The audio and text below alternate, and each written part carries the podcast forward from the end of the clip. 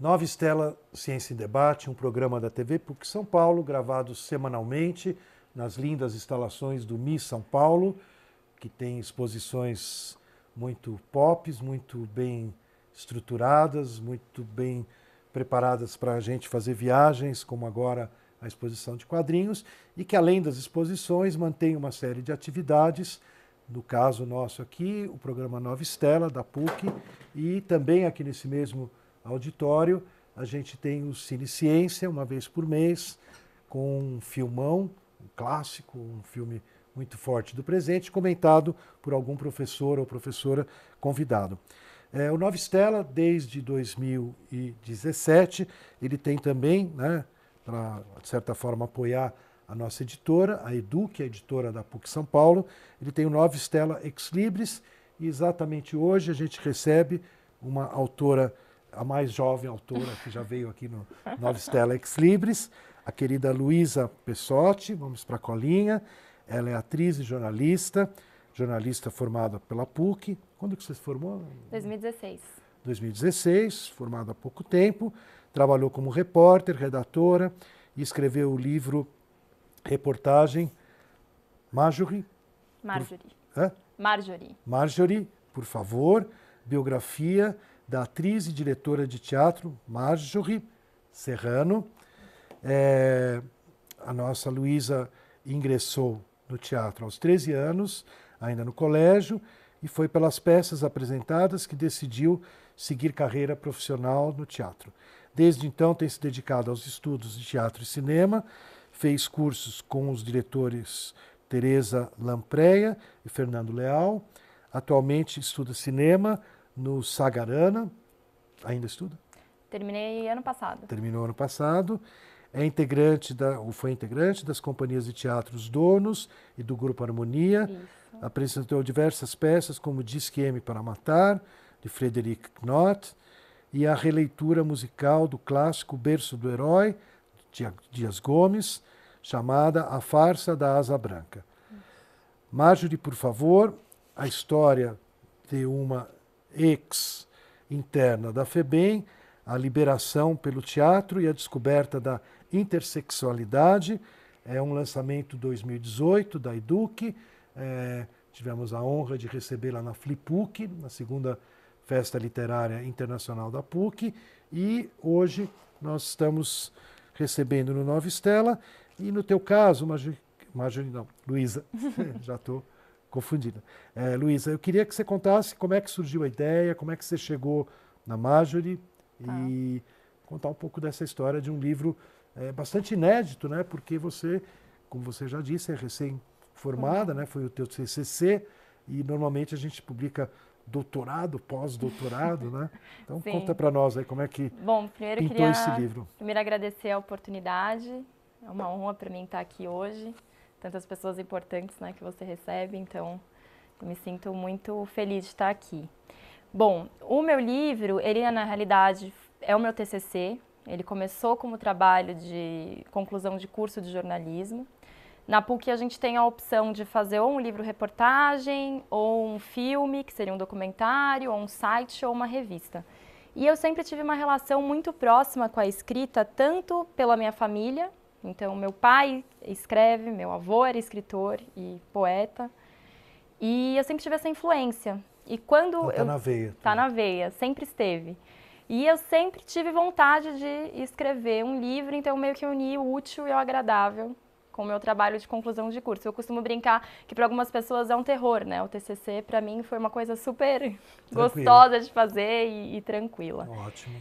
E aí, é, eu, fiz, eu fiz jornalismo, mas eu sou atriz de formação também. E quando eu fui escolher o tema do TCC, eu queria algo que unisse o teatro e o jornalismo. E aí eu comecei a procurar diversos temas. E o primeiro tema que eu lancei para o Fábio Cipriano, que foi meu orientador, foi, foi quem, a... quem apresentou teu trabalho é, para a editora. Exatamente. Fábio é um grande colaborador nosso. Super. Muito grata a ele também.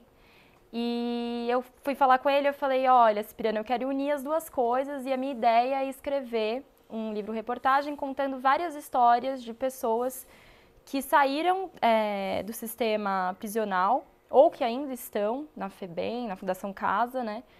e que tem alguma relação com, com teatro. Eu quero entender se existe algo é, voltado para essa parte artística dentro dessas instituições.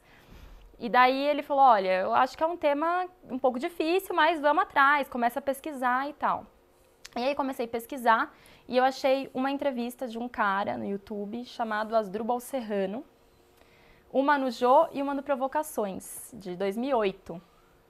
E aí eu falei... Grande Provocações. Grande Provocações, uma entrevista incrível.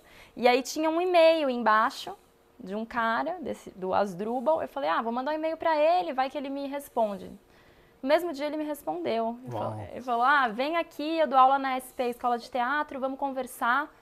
E eu super topo, dar uma entrevista pro seu livro, enfim. Aí eu fui pra SP, cheguei lá, falei pra recepcionista, olha, tem uma entrevista com Asdrubal. E aí ele falou pra mim, a recepcionista falou pra mim, não, não tem nenhum professor aqui que chama Asdrubal. Eu falei, meu, não é possível, eu tava falando com o cara até agora, não é possível que ele mentiu pra mim.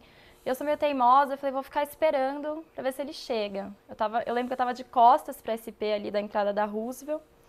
E aí uma mulher me cutucou e falou, prazer, eu sou Asdrubal. E eu fiquei chocada, chocada. chocada. Falei, gente, o que está acontecendo? Eu falei para ela, olha, me desculpa, a gente ficou trocando e-mail na realidade, uns, sei lá, um mês e pouco até a gente conseguir marcar uma data, porque eu lembro que foi no período de, de férias, assim, início de da, das aulas. E aí ela falou, olha, senta que eu tenho muita coisa para te explicar. eu falei, meu Deus, tem mesmo. E aí foi que ela me contou que há dois anos ela tinha descoberto que ela tinha, que ela era intersexual que na realidade é o termo correto para a gente se referir a pessoas hermafroditas, né? E aí eu falei, gente, isso é uma coisa assim que eu acho que vive muito no nosso imaginário, né? Uma coisa que a gente não, até a literatura médica tem dificuldade, né, de tratar o assunto. E aí eu lembro que eu estava com, com um papel cheio de perguntas, falei para ela, olha, eu vou guardar isso aqui porque aqui começa um novo livro, né? E aí a gente passou duas horas conversando nesse dia a Marjorie, ela viveu na, durante a ditadura na FEBEM. A FEBEM foi criada em 64, né? E ela foi mandada para a FEBEM aos dois anos de idade. E foi justamente por isso, esse foi o gancho que me fez foi logo querer no início procurar. Da FEBEM? Foi. Não, ela, a Marjorie, ela foi para a FEBEM, a FEBEM foi criada em 64, né, no ano do, do golpe. A Marjorie... Não, 64. Isso. 64. 64 foi o ano que a FEBEM foi criada, né? Que na verdade era a FUNABEM. E a Marjorie foi enviada para a FEBEM no, em 72. Ah, bem no começo. Bem no começo. Ela tinha dois anos de idade. Ela foi enviada primeiramente para Amparo, onde ela vivia num sistema com freiras, é, uma coisa bem institucionalizada. E depois ela foi enviada para Batatais, que é onde eu foquei mais o livro, que é o período mais triste né, da, da ditadura e, consequentemente, da vida dela.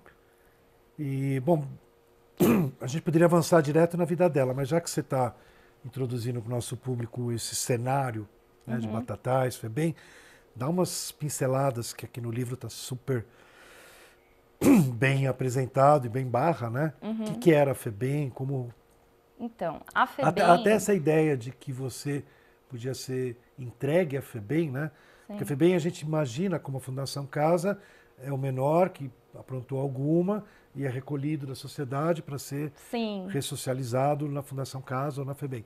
Mas no caso da, do Asdrubal, Majorie é... Sim, completamente o contrário. Quando, quando ela falou para mim que ela foi aos dois anos para a FEBEM, eu fiquei pensando, o que, que é uma um bebê com dois anos pode ter feito para ter ido para a FEBEM, né? Uma coisa que não faz sentido. E aí, é, o, que, que, ela, o que ela me explicou, e depois eu fui estudar mais profundamente, inclusive eu li um livro do Roberto da Silva, que chama Os Filhos do Governo, que é um professor da USP, um livro muito, muito detalhado, ele também é ex-interno é, da FEBEM, na época da ditadura. E, na realidade, a FEBEM, na época FUNABEM, né, o primeiro nome da FEBEM, ela foi criada é, no ano de 64, o que não é uma coincidência. Né? Ela foi criada com um propósito, que na verdade era um, como se fosse uma limpa né, da cidade, das cidades. E na realidade bastava você ser pobre para ser enviado é, a FEBEM. Então, uma mãe como a da Marjorie, que tinha ela e mais três crianças, né, que vivia numa situação financeira horrível, uma situação precária, entregava a tutela dos filhos à FEBEM. O problema começava nessa própria entrega, porque a criança ela não ficava no estado de São Paulo, ela era enviada para o interior. E uma mãe que não tem dinheiro para nada não vai visitar. Não vai visitar. Então a Marjorie ela foi mandada para Batatais e os outros três irmãos para cidades completamente distintas. Então ela cresceu a infância inteira sem ter o menor contato com, com ninguém. Ela teve uma visita do pai, que hoje ela não tem, é, não sabe o paradeiro, não sabe onde ele está, aos seis anos de idade. E depois disso, nunca Nevermore. mais, assim, nevermore. É um, na verdade, eu acho que eles é, era um, um, princípio também da institucionalização, né? Que era você é, destruir qualquer laço familiar que você tinha, né? Então, é, você vira um, uma pessoa completamente sem referência, é a perda da, a, da identidade completa, né? Da, do ser humano. Então, esse era o cenário, assim. E dentro da, da FEBEM, dentro do, da unidade, como eles chamavam, é o sistema institucional completo. Então, desde de manhã, é, horários rigorosos para almoço, é, ir para a roça, trabalhar na roça. Então, uma coisa que a Marjorie repetiu muitas vezes para mim nos encontros é: para você poder é, almoçar, você tinha que produzir o alimento. E isso era feito na parte da manhã, para você ir para a roça. Só que na parte da manhã também era o momento de você ir para a escola. Então, uma criança já, já era colocada numa decisão complicada, né? Ou você come ou você estuda. Então, o sistema também formou uma legião de analfabetos absurda, né? Então, a Marjorie fala para mim que da sala dela, das pessoas que ela tinha contato, ela e mais quatro pessoas foram alfabetizadas. Então, é, é a destruição total de qualquer desenvolvimento que o ser humano pudesse ter. E ela ficou lá dos dois anos aos 17 anos, ela saiu da FEBEM. Foram 15 anos de institucionalização muito tempo. E como é que você quer? Tem, tem mil caminhos aqui no livro. Como é que vai, você quer ir para o teatro? Como é que rola o teatro? Então, na, na verdade, dela? eu dividi o livro em três partes, né? Eu fiz o primeiro capítulo, é, essa parte da FEBEM. O segundo capítulo é o envolvimento dela com o teatro. E a terceira parte é essa Marjorie, né? Da onde nasce a, a Marjorie. A mulher. A mulher.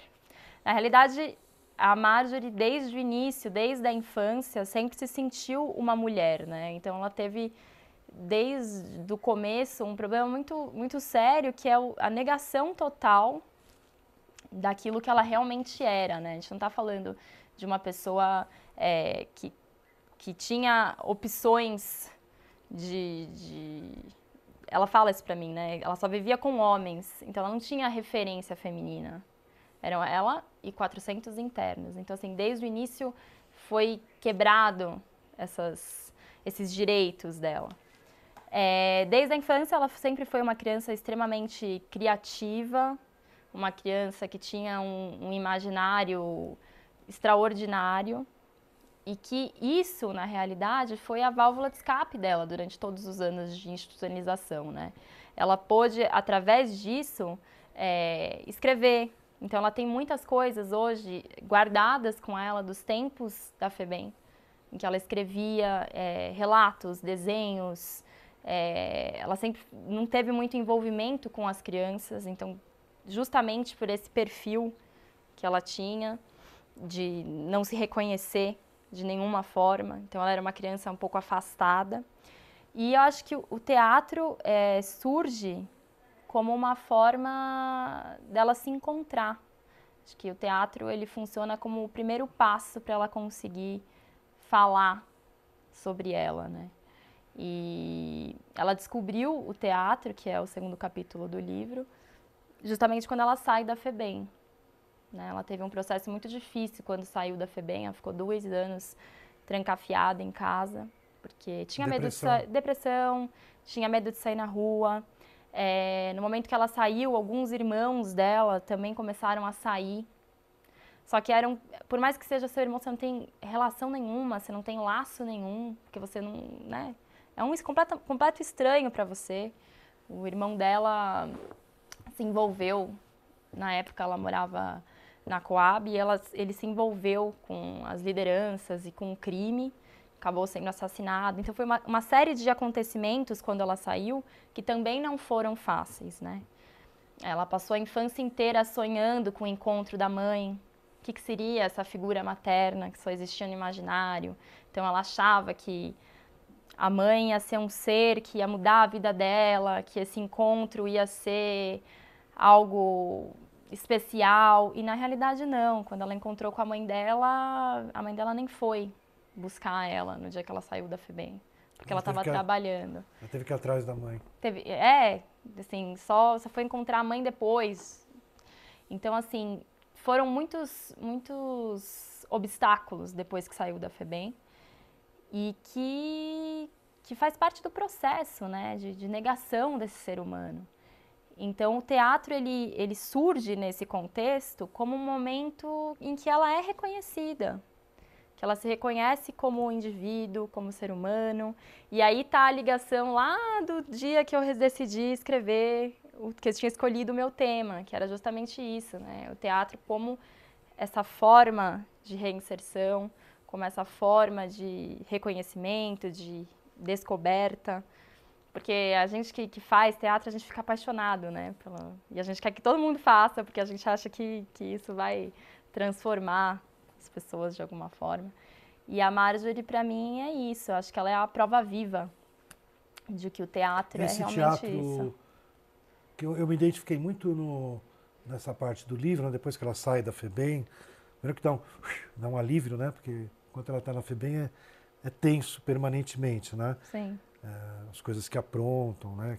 Enfim, maldade, assim. É, mas é, eu me identifiquei um pouco porque ela está circulando, né? Até depois ela vai para o interior de novo, né? Mas ela está circulando pela periferia de São Paulo, né? Uhum. E eu atuei nessa periferia com bibliotecas, salas de leitura, tá. né? E, e, e, no fundo ela, ela acaba se envolvendo com o teatro por iniciativas de teatro na periferia, não é? Sim. Ela, quando ela saiu, ela foi para o colégio, né, um, um, colégio em Arthur Alvim. E aí tinha um professor que eu tive a oportunidade de conhecer, que é o Tadeu.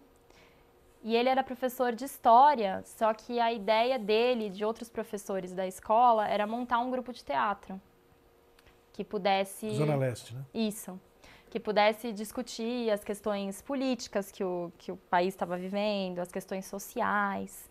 E o Tadeu sempre achou que o Asdrubal, na época, escrevia muito bem. E que talvez ele não fosse um bom ator, mas que ele poderia ajudar para escrever as peças, poderia se envolver com o grupo de alguma forma. E o teatro, nesse primeiro encontro que ela, na época ele, é difícil, né, esses, esses ele ela, que ele foi ao encontro, foi a primeira vez que ele conseguiu falar sobre a história dele. Conseguiu contar a história. Então, a partir desse momento, o Tadeu começa a levar o Asdrubal para fazer teatro é, para a comunidade, é, para levar para protesto, para levar é, para encontros entre os professores, com os grupos que ele atuava no, no bairro. Então, aí também é o encontro do, da parte social e ativista que a Marjorie tem até hoje com o teatro. Então, foi uma união entre essas duas coisas e que surge justamente nesse, nesse ambiente da periferia. E daí, o que, que rola? Vai chegar uma hora que ela ele ou ela, né, vai estourar com uma peça, né? Que é os é. combatentes. Como é que é? Chama Guerreiros Urbanos. Guerreiros Urbanos. Guerreiros Na verdade, Urbanos. essa foi a primeira peça que eu li da Marjorie. Antes de, de marcar com ela a entrevista, eu fui procurar quem era esse cara, né? Quem que é esse Asdrubal Serrano. E aí achei um livro para vender no, no, na internet que chama Guerreiros Urbanos, que na realidade é uma peça no formato de livro, em que ela conta a história de um menino que vive nas ruas, é um menor abandonado, e que encontra na poesia uma, uma forma de reinserção. Na verdade, a história dela contada sobre outro olhar, né? E foi justamente essa peça, essa peça ela junta coisas que ela escreveu durante a época da FEBEM, ainda quando criança e adolescente, com a vivência dela depois com um grupo de teatro, onde ela pôde ter as técnicas, né, de como, como escrever, porque ela tinha uma coisa muito intuitiva, né, de, da escrita, de como, como montar uma peça. No momento em que ela se encontra com um grupo de teatro, ela começa a ter as técnicas de como ela pode fazer isso. E aí ela monta essa peça e decide apresentar. O Tadeu arrumou uma, uma apresentação para ela e foi um sucesso. Lotou a escola, porque a, o trabalho da Marjorie até hoje, ele é pautado no, no público ver e se reconhecer, que é baseado no teatro do oprimido do Boal, né? Que é a gente enxergar o teatro não como, modo, não como monólogo, né, mas como diálogo. Então, todas as peças dela, você tem um reconhecimento. Então, é, era feito guerreiros urbanos para crianças que viviam numa situação diferente, mas ao mesmo tempo parecida. Não eram crianças é, da FEBEM, mas eram crianças pobres, em vulnerabilidade, e que tinham identificação como aquela criança abandonada poderia se envolver com a arte, com a poesia, né? E, e aí dá um boom na vida dela, e aí ela Pela, decide... Pelo sucesso da peça. Pelo sucesso da peça. Claro que não financeiro, né? Era um sucesso para ela pessoal, né? Realização profissional. O momento como ela se, se olha e se encara como atriz. Aliás, a parte financeira é um problema é um o livro inteiro, problema né? inteiro. A o livro inteiro. Né? Sim. Ela casa, que essa é uma parte é bem, é complexa. bem, bem complexo. Aí ela tem esses 10 anos de atriz, de ator viajante. Então ela passava é, todos os dias, toda semana, em alguma cidade de, de, do interior ou do litoral, apresentando a peça para escolas públicas, é, municipais, estaduais, enfim. E ela cobrava 25 centavos por cada aluno. Então a, a questão financeira era uma coisa bem complicada, porque na verdade o que ela ganhava no dia de trabalho servia para ela se manter para o próximo dia, porque ela não tinha lugar fixo para morar, né? Era uma, um ator, uma atriz viajante que não parava em lugar nenhum. Então dormia na praça, dormia na rua, dormia em alguma pousada muito barata pelo dinheiro que ela tinha. E essa questão financeira é algo que a acompanha até hoje, né? Na verdade, viver do teatro da forma como ela escolheu viver é um ato de coragem, assim, porque... Você mantém contato permanente com ela? Sim, sim. A Marjorie estava morando em, em Marília. Nossa, porque... que longe. É, porque o filho dela faz faculdade lá, o Gabriel. Unesp. Legal. Ele faz. Filosofia. Psicologia, eu acho. Pode ser. Acho que é psicologia. Pedagogia, desculpa. Pedago... Ele faz pedagogia. E aí ela foi viver um tempo com ele lá, mas a gente sempre mantém contato. A gente vive é, trocando ideia, trocando figurinha. A gente escreveu juntas um projeto voltado para o teatro, para trabalhar justamente com com adolescentes, com crianças das redes municipais aqui de São Paulo, para debater é, o tema das drogas. E de... É, tem um lance aqui forte no livro, no trabalho que ela faz em relação à Cracolândia, né? Sim. A primeira vez ela foi tentar apresentar essa, essa peça do Guerreiros Urbanos e fazer um trabalho é, do teatro do oprimido com, com as pessoas na Cracolândia. O Eduardo Suplicy é, na época a acompanhou nesse trabalho, mas eles tiveram N problemas, porque na época uma equipe da, da Globo estava lá perto e, e chegou para cobrir a Cracolândia, para fazer um programa lá, não sei direito, uma reportagem. E aí os usuários e as pessoas que estavam ali se afastaram e não quiseram continuar o trabalho. Mas no ano passado, quando a gente teve né, aquele, aquele triste episódio na Cracolândia, a Marjorie estava trabalhando lá. Então ela estava é, fazendo um trabalho não voltado para o teatro, mas do ponto de vista artístico. Então ela pegava as pessoas da Cracolândia e fazia com que eles é, se reconhecessem por meio da arte. Então resgatava as memórias. Então você, quem é você? É, pedia para a pessoa fazer um desenho, revivendo a infância, revivendo o passado, as memórias. E esse trabalho dela era, é, como você conta aqui, muitas vezes ela conseguia até ter algum recurso da, da prefeitura, Sim, de alguma secretaria. Foi, esse... Isso eu achei interessante, de vez em quando rolam Sim. umas oficialidades, né? Esse trabalho que ela estava fazendo, ela era uma parceria mesmo da, da prefeitura, e, mas que foi rompido quando teve né, a ideia do fim da Cracolândia. O fim da Cracolândia. E aí foi o fim de tudo, né? Num dia que teve, que tiveram as explosões, tudo lá, ela estava nesse momento. E foi assim, ela fala que o trabalho de seis, sete meses foi jogado completamente fora, foi jogado no lixo, né? Porque destruiu tudo. Os, as pessoas, os as, os colaboradores, todo mundo que estava lá, foram obrigados a sair correndo. Então, não, destruíram tudo num dia. Ela fez um trabalho também na casa de passagem, que é um momento em que eles conseguem pegar algumas pessoas, retirar algumas pessoas da Cracolândia, levar para esse momento de transição. Luísa, eu vou te interromper. A gente está claro. chegando ao final do nosso programa Nova Estela Ex Libris.